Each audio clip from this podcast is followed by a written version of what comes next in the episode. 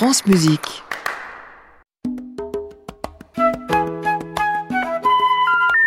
Ne quittez pas, nous allons prendre votre appel. Vous aimez Mozart C'est lequel? Le dernier. Faut dire que j'ai pas de peau avec la musique. T'en fais aussi? Moi, plutôt crevé. Vous voyez pas que c'est un peu réservé à une certaine élite? France Musique, La 4 saisons n'est pas qu'une pizza. Saskia Deville. Dresser la playlist des cinq morceaux de musique classique les plus marquants d'une vie. Voilà la mission confiée depuis septembre 2021 à nos invités. Alors la tâche n'est pas simple. hein. Que choisir? Pourquoi avoir à se limiter à cinq morceaux? Jusqu'où s'étend le répertoire classique? La musique de film entre-t-elle dans cette catégorie? Bien sûr que oui. Prenons la bande originale de ce classique du cinéma d'horreur, par exemple, Shining de Stanley Kubrick.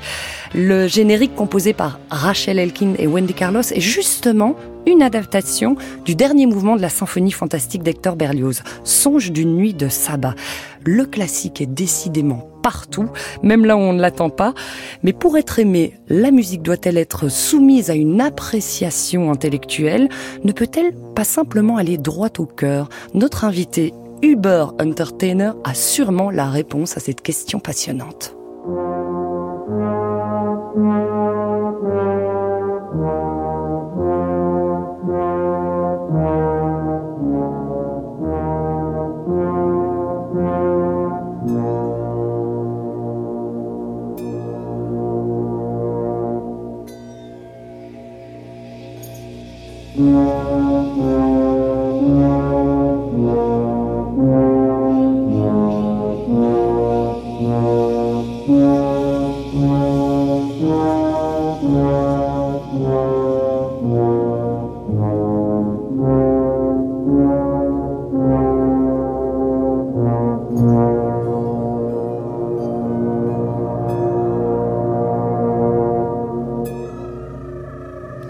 J'ai le plaisir d'accueillir aujourd'hui en studio Chili Gonzalez, musicien, Uber Entertainer. C'est comme ça qu'on dit, hein. Auteur, compositeur, arrangeur, pianiste, producteur, ça fait beaucoup de heures. Vous allez bien?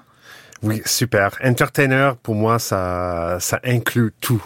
Donc, C'est-à-dire ben, c'est-à-dire qu'un entertainer, c'est déjà un artiste, mais c'est un artiste qui a compris euh, qu'il faut aller vers le public et les trouver où ils vivent.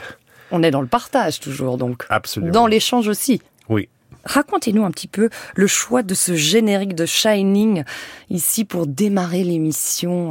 Vous saviez ça que justement c'était un extrait de la symphonie fantastique Oui, bien sûr. Bien, c'est ça que j'aime chez Wendy Carlos. Elle a compris qu'on pouvait prendre une œuvre qui était en avance déjà à sa composition par Berlioz, parce que c'est le premier symphonie euh, programmatique, on veut dire. Ça veut dire que ça raconte une vraie histoire. Il avait imprimé un petit programme et c'était pas tout simplement euh, premier mouvement allegro, deuxième euh, vivace, etc. Mais genre vraiment une histoire qui se racontait euh, de quelqu'un qui euh, qui hallucine un peu, qui prend une espèce de drogue, qui fantasme. C'était hyper avant-gardiste pour son époque. Et là, Wendy Carlos l'orchestre pour des synthétiseurs pour être encore en avance. Et moi, j'adore ça parce que ça montre que la matière musicale puisse vivre d'une manière Peut-être retravaillé, oui, et on peut on peut surtout euh, divorcer la matière musicale de euh, ces instruments. Euh, on n'est plus dans l'orchestre symphonique, mais avec des synthétiseurs modulaires. C'est ce que j'essaie de faire moi quand je joue au piano de temps en temps. J'essaie de jouer un morceau que j'ai sorti, peut-être euh, version électro, produit par un DJ, j'en sais rien, et je le rejoue au piano. Et j'espère que les gens peuvent quand même sentir que c'est de l'électro, même si c'est que au piano. c'est lui offrir une nouvelle saveur? Ben, c'est une attitude. On croit que les styles de musique sont liés à leurs instruments. On croit que le classique devrait avoir des instruments acoustiques. On croit que l'électro utilise des instruments électroniques. Mais voilà la preuve que, en réarrangeant, cette matière musicale revit et, euh, et franchement. et continue à euh, être partagé justement. Oui, et, surtout euh, pour un film comme The Shining qui est euh, qui fait très très très très peur. Euh, je crois que Berlioz, il aurait été content avec cette nouvelle version et, et l'effet que l'effet bien spooky parce que c'est ça qu'il a voulu faire dans la symphonie fantastique. Et là, le côté spooky, elle est encore plus intense au synthétiseur, je crois. Alors, je vais justement vous poser la question hein, que j'évoquais dans mon introduction, puisque c'est vous qui la posée dans ce livre paru, ça fait un petit moment, hein, c'était en 2020, Plaisir non coupable avec le nom écrit entre parenthèses.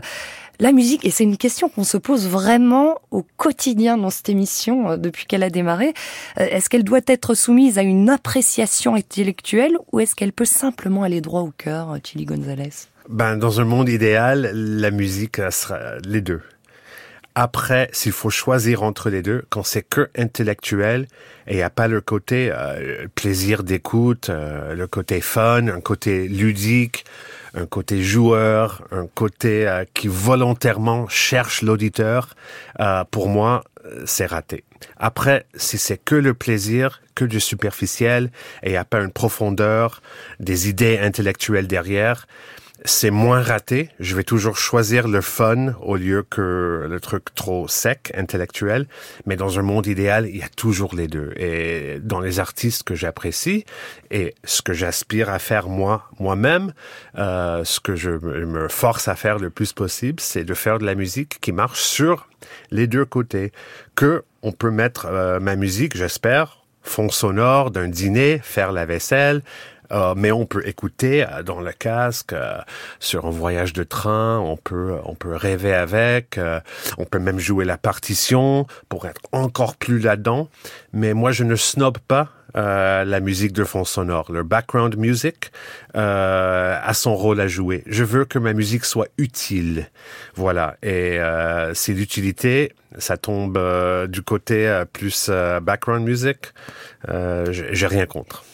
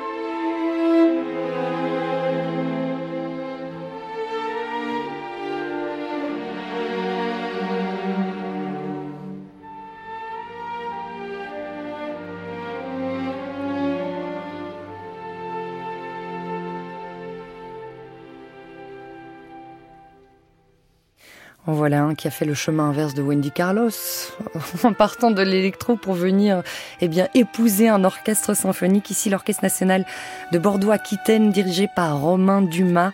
Il s'agit de Thomas Bangalter, euh, membre de Daft Punk que vous avez choisi pour nous, euh, Chili Gonzalez. Oui, c'est un peu l'inverse de ce qui s'est passé avec Wendy Carlos. Là, elle a pris le classique, elle a rendu électro.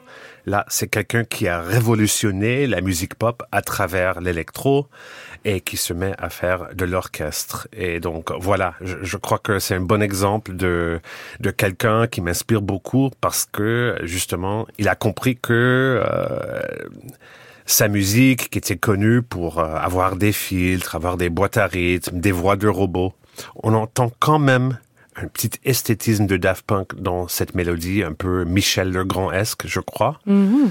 Et euh, le fait qu'il a appris comment orchestrer, il n'a pas embauché quelqu'un pour faire les orchestrations.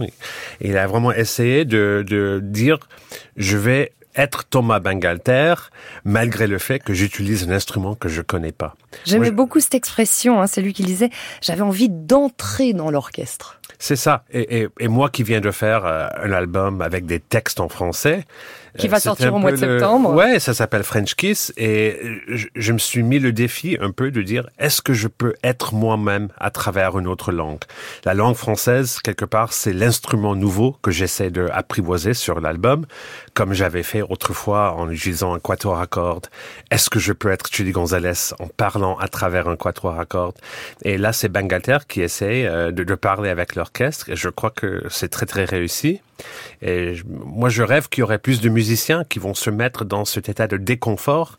C'est important, je crois, pour renouveler l'esprit artistique, de tr- retrouver le cerveau du débutant, comme on dit dans le bouddhisme. Ça, c'est se remettre en danger aussi, en quelque sorte. Voilà. Et, et si j'étais que dans le confort, on, on serait là de parler de mon album solo piano 27 peut-être. Mais non, j'ai envie toujours que chaque projet, il y a une espèce de défi, soit faire des textes en français, soit autre chose. Mais euh, moi, j'admire les gens comme Bangalter qui se poussent à chaque fois de faire quelque chose de nouveau. France Musique Saskia Deville. Bien dans mes charentaises, en robe de chambre, comme Robespierre, je suis trop fier de parler la langue de Voltaire, Flaubert, Baudelaire et Bangalter. Je vous French kiss.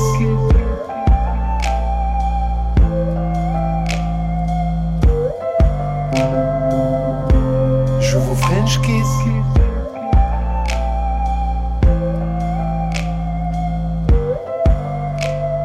Chansonnier parolier, mais je suis pas Benjamin Biolay.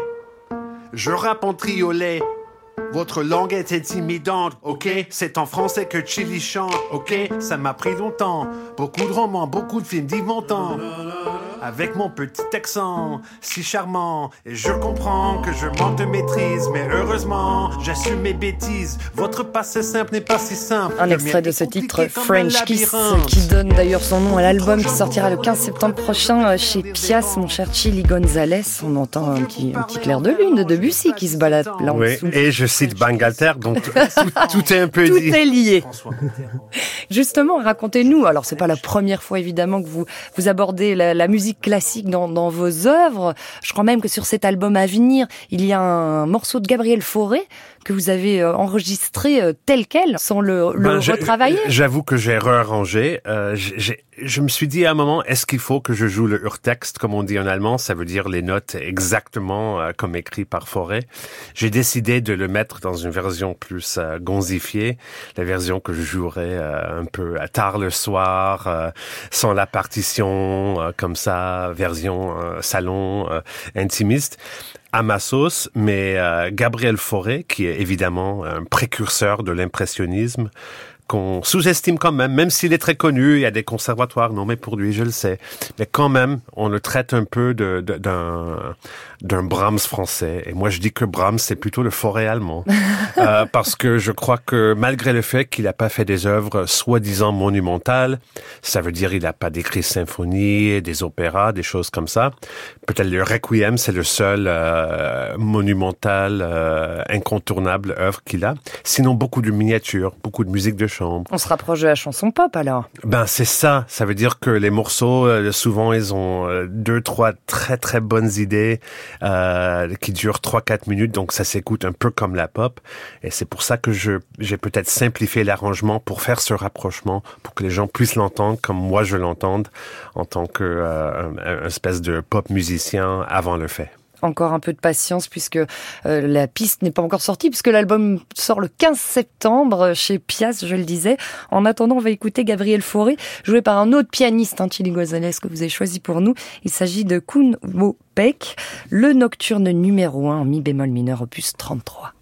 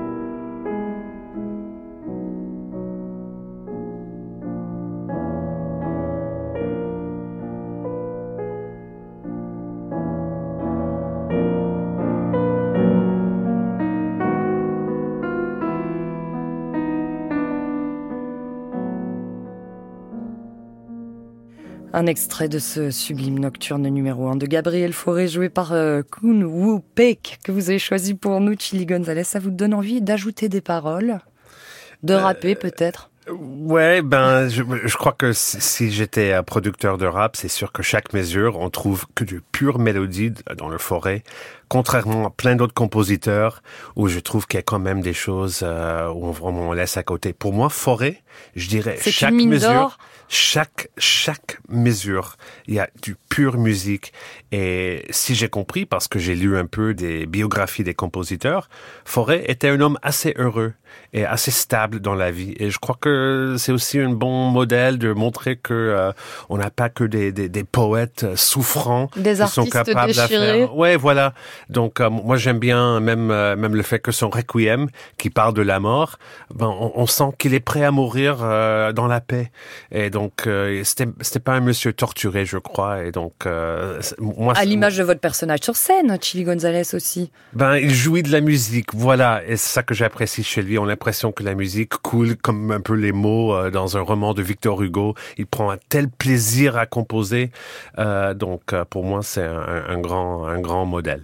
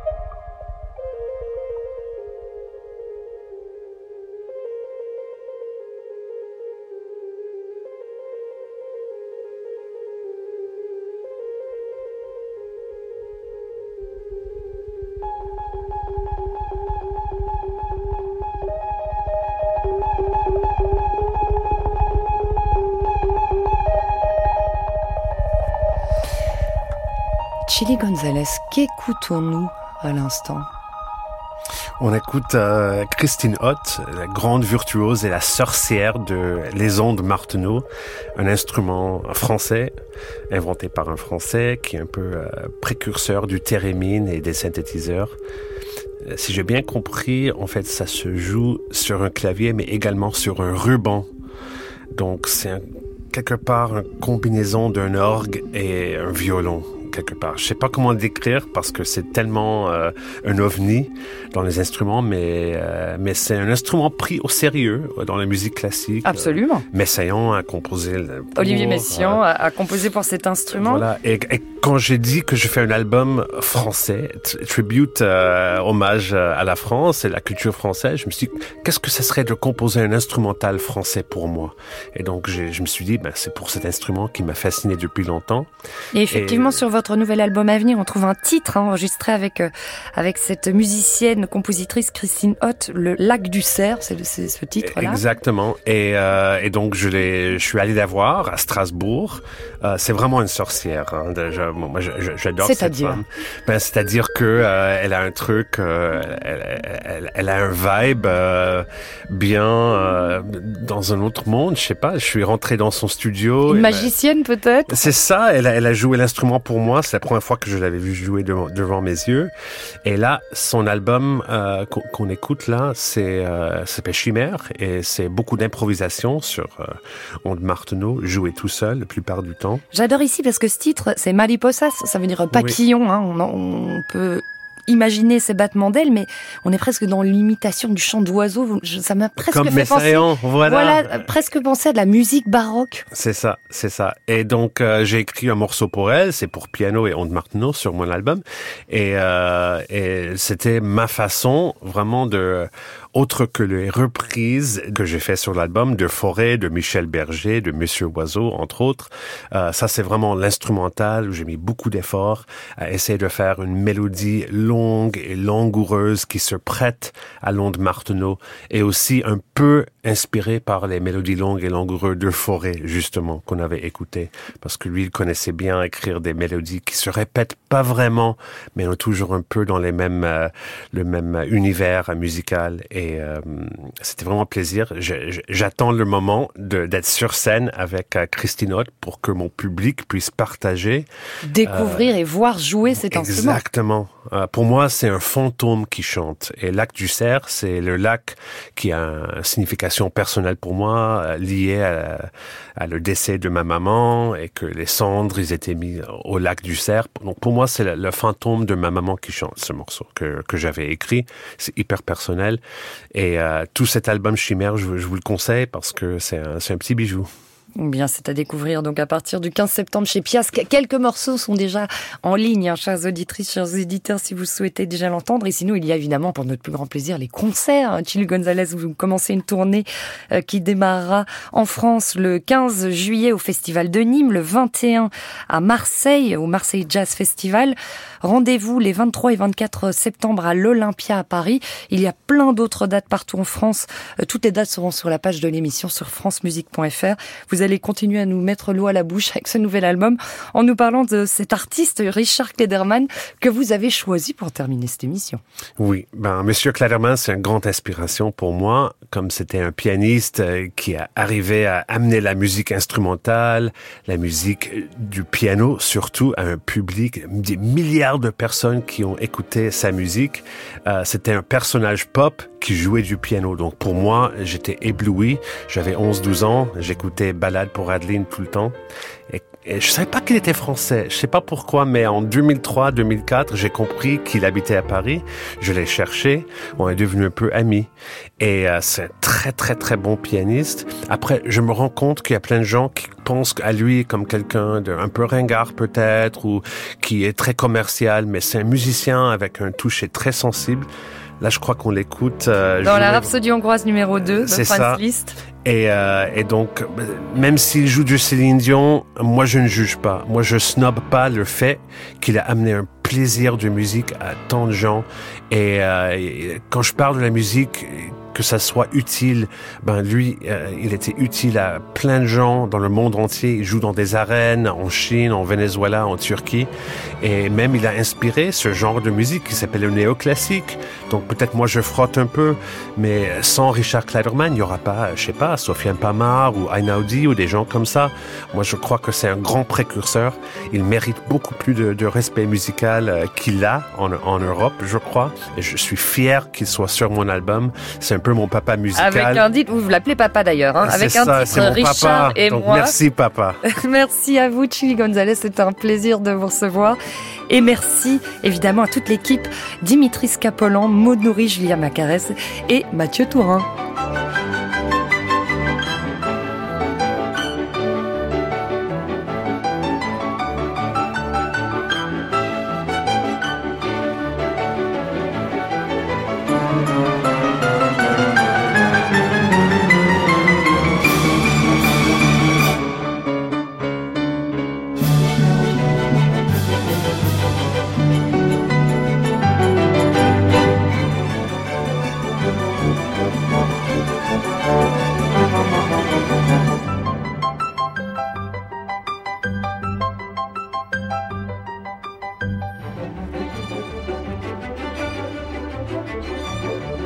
À